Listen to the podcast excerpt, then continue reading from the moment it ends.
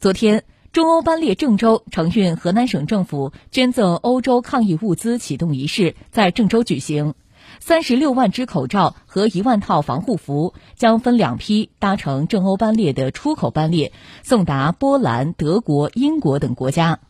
据了解，郑欧班列陆上丝绸之路的常态化稳定运行，在空运、海运受疫情影响严重时，有效承接其转移的国际货运运输，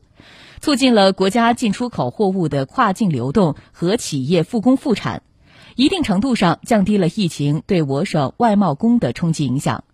截至二零二零年三月底，中欧班列总累计开行两千九百一十七班，总累计货值一百二十四点一六亿美元。